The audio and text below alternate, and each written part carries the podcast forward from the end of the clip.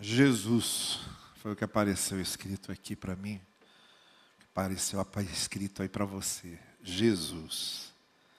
Isso era o nome humano. Era o nome de família de Jesus. Na mesma raiz de outros nomes semelhantes, Josué, Jeremias, José, Judas, todos da mesma raiz. Foi o nome que José e Maria escolheram para aquela criança. Resolveram chamá-lo de Jesus. Depois, nos eventos pós-pascais, depois daquela Páscoa atribulada, com a sua morte, com as notícias da sua ressurreição, com a sua aparição aos discípulos, com a missão que ele deu aos discípulos, e com a consciência que foi se cristalizando quem ele era e o que ele representava, a igreja acrescentou um título. Ele começou a ser chamado de Jesus, o Cristo, que foi a resposta que Pedro havia dado quando Jesus perguntou: Quem é que pensam que eu sou? E aí responderam: Olha, pensam isso, pensam aquilo. Aí Jesus perguntou: E vocês? O que é que vocês pensam? E Pedro, que era sempre muito imediato ali nas suas reações e sempre tomava as iniciativas das respostas, ele disse algo que foi tão fundamental e importante que ficou registrado para sempre. Nós, nós cremos que tu és o Messias que é a palavra hebraica, que quer dizer o escolhido, o eleito, o ungido, o enviado, o que havia sido prometido, o Cristo. Cristo, que é o correspondente na língua grega para o título hebraico Messias.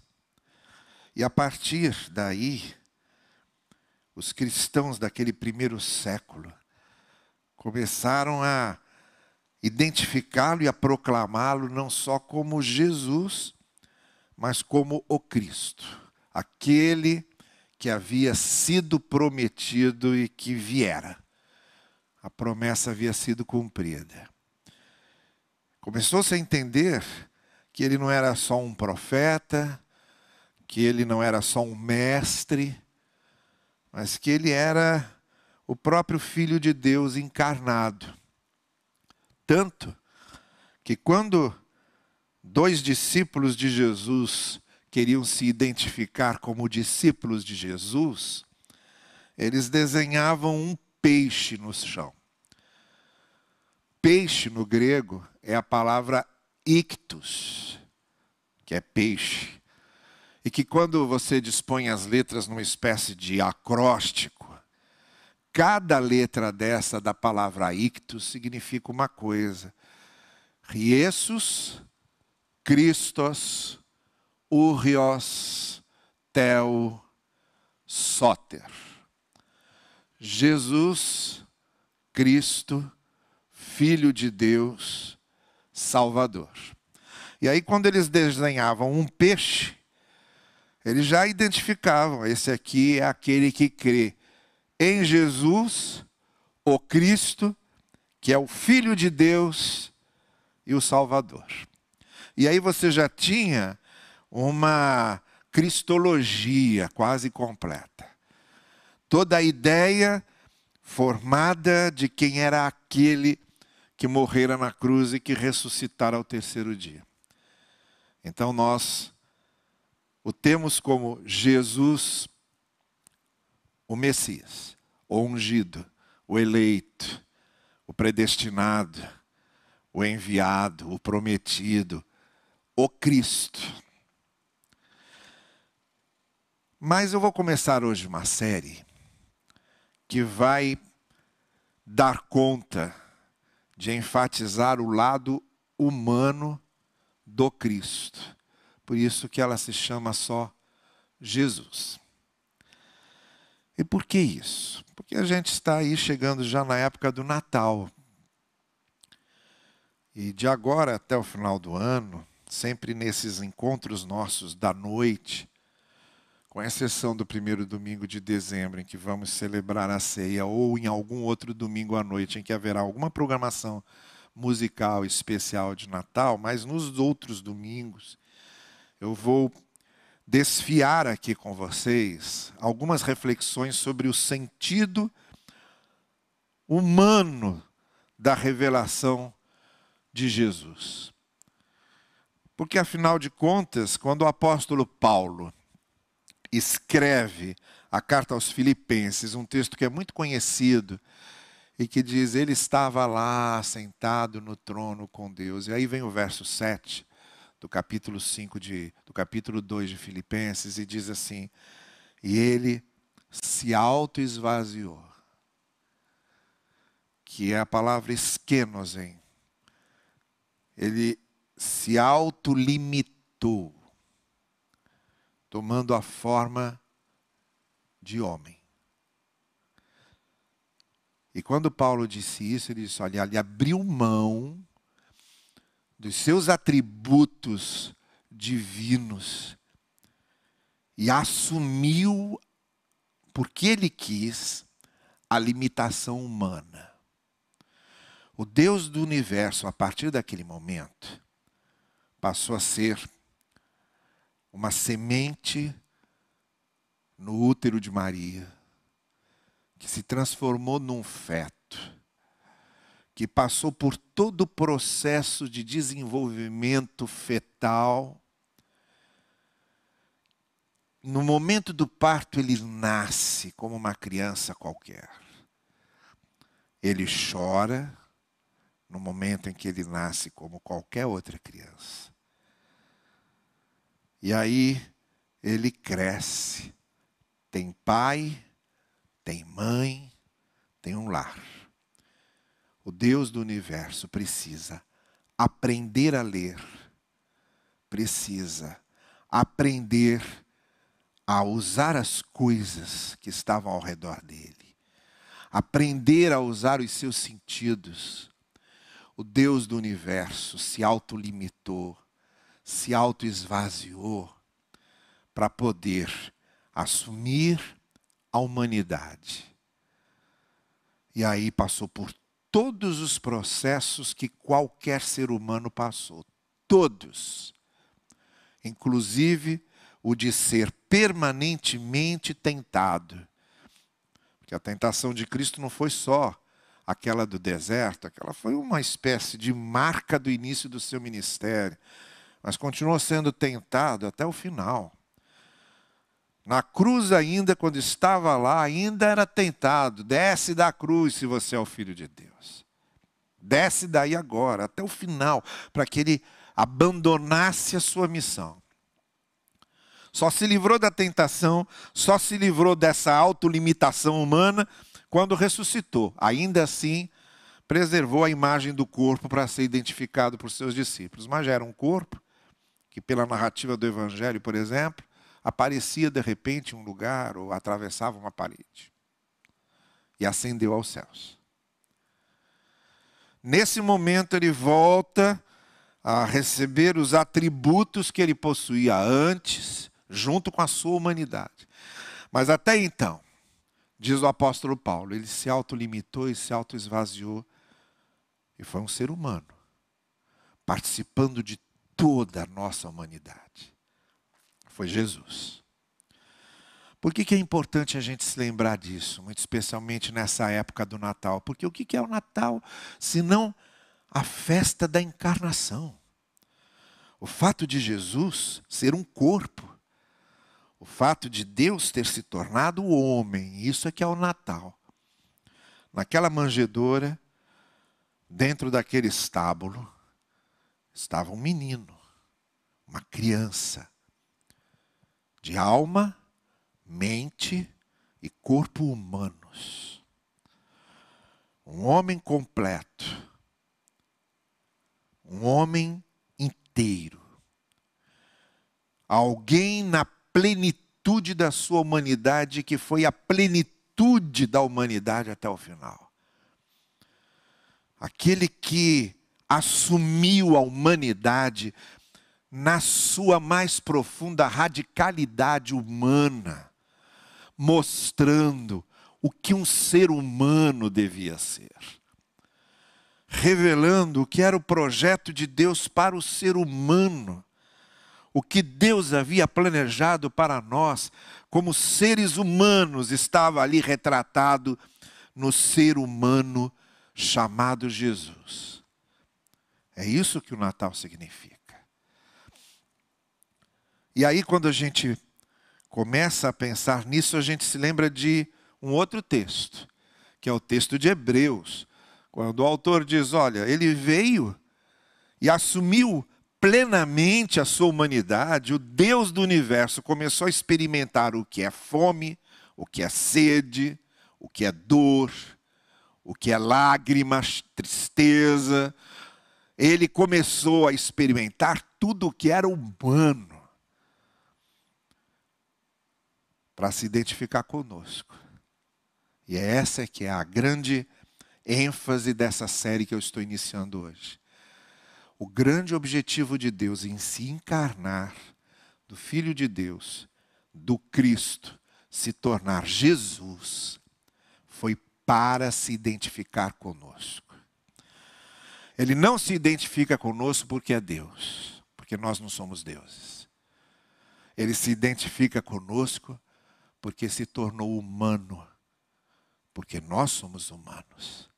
E para mostrar para a gente a radicalidade, a profundidade, a inteireza, a integridade, a amplitude do que significa ser humano. Isso é o Natal. E isso é a encarnação de Cristo. Isso é o que o autor de Hebreus diz. E isso é o que Paulo diz nesse texto que eu separei para ler para vocês, na sua primeira carta. Quando Paulo diz no capítulo 2, no verso 5: Há um só Deus e um só mediador entre Deus e os homens, o homem Cristo Jesus. É exatamente essa frase que Paulo usa Antropos, exatamente de onde vem a antropologia, não é? Antropos, homem, Jesus Christos.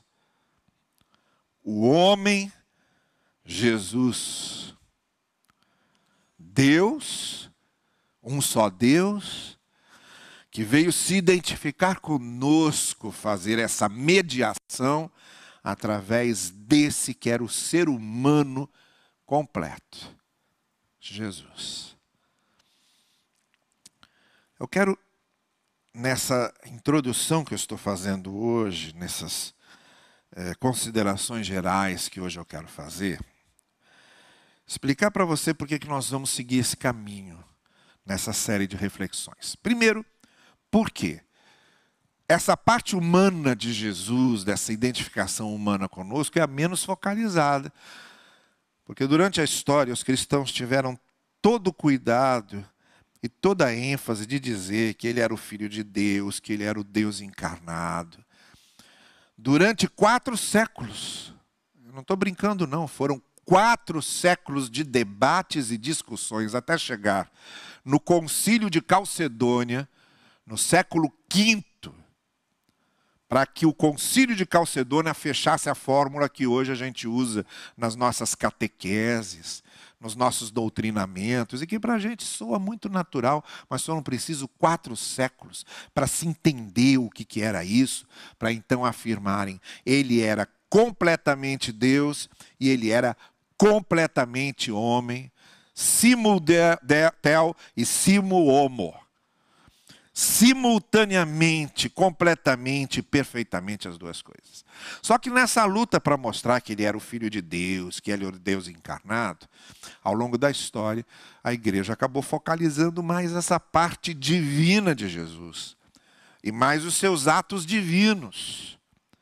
E aí acabou ficando na sombra muito da sua humanidade. E que era exatamente esse grande elemento de identificação conosco, que era a sua humanidade. Ele não se identifica conosco porque é Deus. Nós não somos deuses, não tinha como Deus se identificar conosco nisso. Nós temos apenas a imagem de Deus gravada em nós, que significa que Deus deixou o toque da sua criação em nós. Aquilo que nós temos em termos de poder de criação, poder de inteligência, os atributos que temos até a nossa eternidade, tudo isso é imagem de Deus em nós. O reflexo do que Deus é em nós. Mas a identificação conosco, com nossas dores, com nosso sofrimento, com nossas tentações, com o âmago mais existencial da nossa humanidade, foi na encarnação que aconteceu isso. Jesus, o Deus encarnado, veio para se identificar com nossa humanidade. Então, por que muitas vezes a igreja se esquece dessa parte tão importante, a gente vai dar um pouco mais de atenção nessas reflexões a ela. Em que exatamente? O homem Jesus, o ser humano Jesus, se identifica conosco como seres humanos. E por que é que hoje, como diz o autor de Hebreus, podemos recorrer a ele como quem recorre a alguém que sabe o que é ser humano e sabe o que é o ser humano passar, não só por saber como Deus sabe de todas as coisas, mas por experimentar e por viver a humanidade. Então, esse é o primeiro motivo, porque a gente vai realçar o Jesus, o Jesus antropos, o Jesus homem, esse homem Jesus. O segundo motivo é porque, como eu disse, Natal, e nós estamos nos preparando para isso, é a grande celebração de Jesus encarnado, de Deus encarnado, de Jesus corpo, de Jesus ser humano. Isso deu um problema sério ainda nesse início do cristianismo, porque começou a surgir uma ideia de que, porque o corpo é ruim e o espírito é bom, essa visão mais dualista, alguns começaram a negar que Jesus veio em corpo, que Jesus se encarnou, que Jesus era corpo mesmo, de verdade, que foram os docetistas, palavra que vem é, de aparência, os, o doquem, os docéticos. Jesus tinha só, diziam eles, uma aparência de corpo, mas não era corpo de verdade. Tanto que os discípulos diziam os docéticos, se confundiram quando ele veio andando sobre as ondas. Eles acharam que ele fosse um fantasma e começaram a gritar um fantasma porque não era corpo de verdade, era uma alma, um espírito com aparência de corpo. Tipo esses fantasmas que a gente vê em filme. E aí, houve um trabalho grande dos autores do Novo Testamento, muito especialmente João na sua primeira carta, de combater ferozmente esse pensamento. Por quê? Aí João começa lá, olha, logo na abertura da sua primeira carta, a gente tocou. A gente viu, a gente pegou, ele usa o verbo apalpamos com nossas mãos, era corpo de verdade. E aí João diz assim: olha, quem nega que ele veio em carne, que ele veio em corpo, que aquilo era carne mesmo, carne humana, é o anticristo. É contra a verdade que ele ensinou. Então João foi com toda a garra em cima disso, porque qual era o risco? O risco estava na cara. Se você nega que Jesus era corpo, você vai ter que negar a crucificação. Como é que tem cruz e crucificação se não é corpo, se não sangra, se não é carne, se não morre? Então, os apóstolos viram nessa ameaça de negar a humanidade de Jesus, de negar o corpo de Jesus e de negar a encarnação de Jesus, um risco para toda a essência da própria proclamação da expiação de Cristo, de Cristo nos substituindo e de Cristo assumindo nossas dores na cruz. Uma coisa levaria a outra. Quebraria aquela essência mais primordial do Evangelho. Então, nós vamos enfatizar esse lado humano de Jesus, porque se você tira o lado humano ou arrefece o lado humano ou menospreza o lado humano, você está negando uma essência da, da, da, missão de Cristo, que era morrer. Aquele menino que nasceu naquela manjedoura não veio para viver. Todo mundo nasce para viver. A gente nasce para viver, para ter um futuro, para ter uma profissão, para formar uma família, para ter filhos. Aquele menino não nasceu para viver. Aquele menino nasceu destinado a morrer no nosso lugar, a dar a sua vida. Os evangelhos usam a expressão entregou-se. Não foi uma morte casual, não foi um martírio, não foi o, o Império Romano, nem foram os judeus que o mataram. Ele se entregou. Ele voluntariamente veio para cumprir a missão de morrer por nós. Então, quando a gente nega essa humanidade de Jesus, a gente está negando essa essência, a humanidade que sofre, a humanidade que sangra, a humanidade que morre, porque Deus sozinho não pode morrer. O ser humano morre, mas Deus não morre. Então, negar ou menosprezar a humanidade de Cristo é menosprezar e negar a essência da proclamação do Evangelho, que é a missão de Cristo na sua expiação no seu sacrifício na cruz. Então a gente está enfatizando isso porque, ao longo do tempo, a igreja, de certa forma, para defender a divindade de Jesus, acabou botando a sua humanidade na sombra. Estamos enfatizando isso porque isso é o centro da mensagem do Natal, da mensagem do Evangelho e da mensagem da missão de Cristo. O fato dele ser ser humano mortal como ele foi, mortal como nós. Assumiu essa condição. O terceiro motivo é porque nós, como igreja, somos chamados por Paulo de corpo de Cristo. Olha aí. Até a ilustração que Paulo usa tem a ver com essa humanidade de Jesus, porque a gente sabe que Deus não é corpo, que Deus não tem sexo, que Deus não é masculino nem feminino, que todas as nossas maneiras de entender Deus são linguagens, são figuras de linguagem. Quando a gente fala em mão de Deus, boca de Deus, olho de Deus, a gente sabe que Deus não tem nada disso. Mas Jesus esteve encarnado. Então a figura da igreja como corpo de Cristo vem da encarnação e do fato de Jesus ser ser humano. A nossa identidade como corpo de Cristo não está fundada no Deus invisível, eterno, que não tem corpo. Está fundada em Jesus, o encarnado, aquele que era corpo e que nos tornou corpo dele.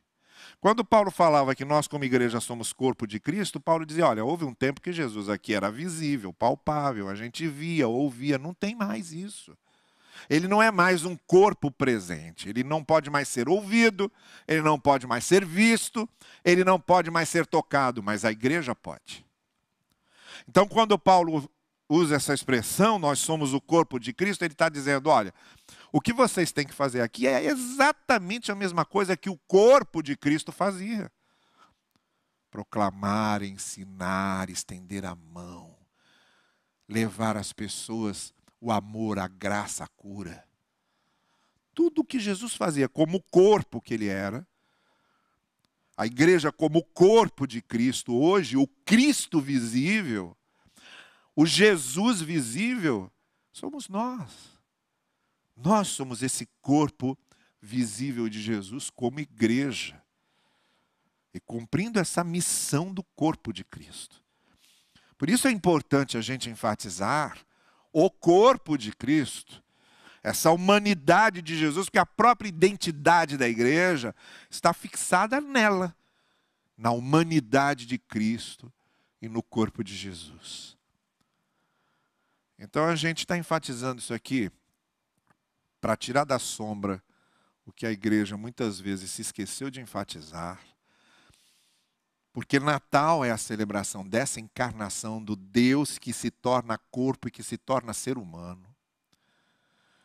e porque igreja tem a sua identificação nessa figura de Jesus como corpo, como ser humano visível, tangível, audível, que não é mais agora e que é através de nós. Nós, o seu corpo na terra. E em último lugar, só para a gente encerrar essa reflexão introdutória a respeito de tudo que a gente vai desenvolver depois, é necessário nos lembrarmos de Jesus como ser humano, porque nós somos o tempo todo conduzidos a perdermos a humanidade, a nos tornarmos desumanos.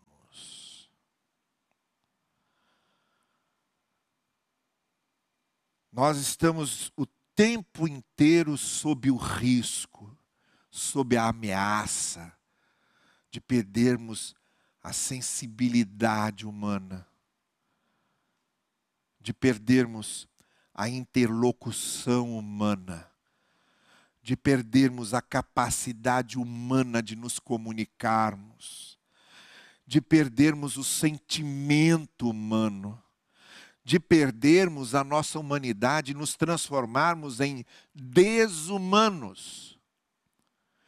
E de promovermos, muitas vezes, com o que dizemos e com o que fazemos, desumanidades a história do ser humano está repleta de desumanidades, de coisas desumanas que somos capazes de fazer. Eu me lembro do Milor Fernandes, jornalista, um homem inteligentíssimo, que tinha uma capacidade de visão e de interpretação dos fatos que até hoje poucas pessoas têm. Mas que diante de uma notícia trágica do estupro de uma mulher por soldados na África que eram aliados e que estupraram uma nativa, aliados que foram enviados para proteger e que se tornaram estupradores. Ele fez um comentário na sua coluna uma vez dizendo assim: o ser humano nunca decepciona a gente. E não é isso? A gente vê tanta desumanidade que quando a gente olha para o ser humano, a gente começa a esperar a desumanidade. E ele nunca decepciona fazendo uma humanidade. Porque chegamos a esse ponto de muitas vezes, vezes sermos mais caracterizados por nossas desumanidades do que por nossas humanidades. Jesus veio, Jesus está aí para nos mostrar o que é ser humano e o que é agir com humanidade. O sermão do monte inteiro é Jesus mostrando o que é agir com humanidade. Diante da mulher adúltera, ameaçada de ser apedrejada pelos religiosos, Jesus mostrou o que é agir com humanidade diante da mulher que estava enterrando seu filho, Jesus mostrou o que é agir com humanidade. Diante de Jerusalém, num retrato trágico do que havia se tornado, Jesus chora por Jerusalém e mostrou o que é humanidade. A humanidade de empatizar com aquilo e de chorar. Como chorou por Lázaro, mostrando o que é a humanidade de chorar com os que choram, de chorar aquela tristeza profunda, a humanidade de chorar porque perdeu um amigo. Jesus veio nos mostrar o que é ser humano. Ele é Jesus, ele é o Cristo, porque ele é o Deus entre nós. Mas ele é Jesus, porque ele veio ensinar para que é que ser humano foi feito para que é que Deus deu a sua imagem ao ser humano. Como é que o ser humano pode ser resgatado dessa condição de queda em que ele perde a sua humanidade e se transforma em desumano?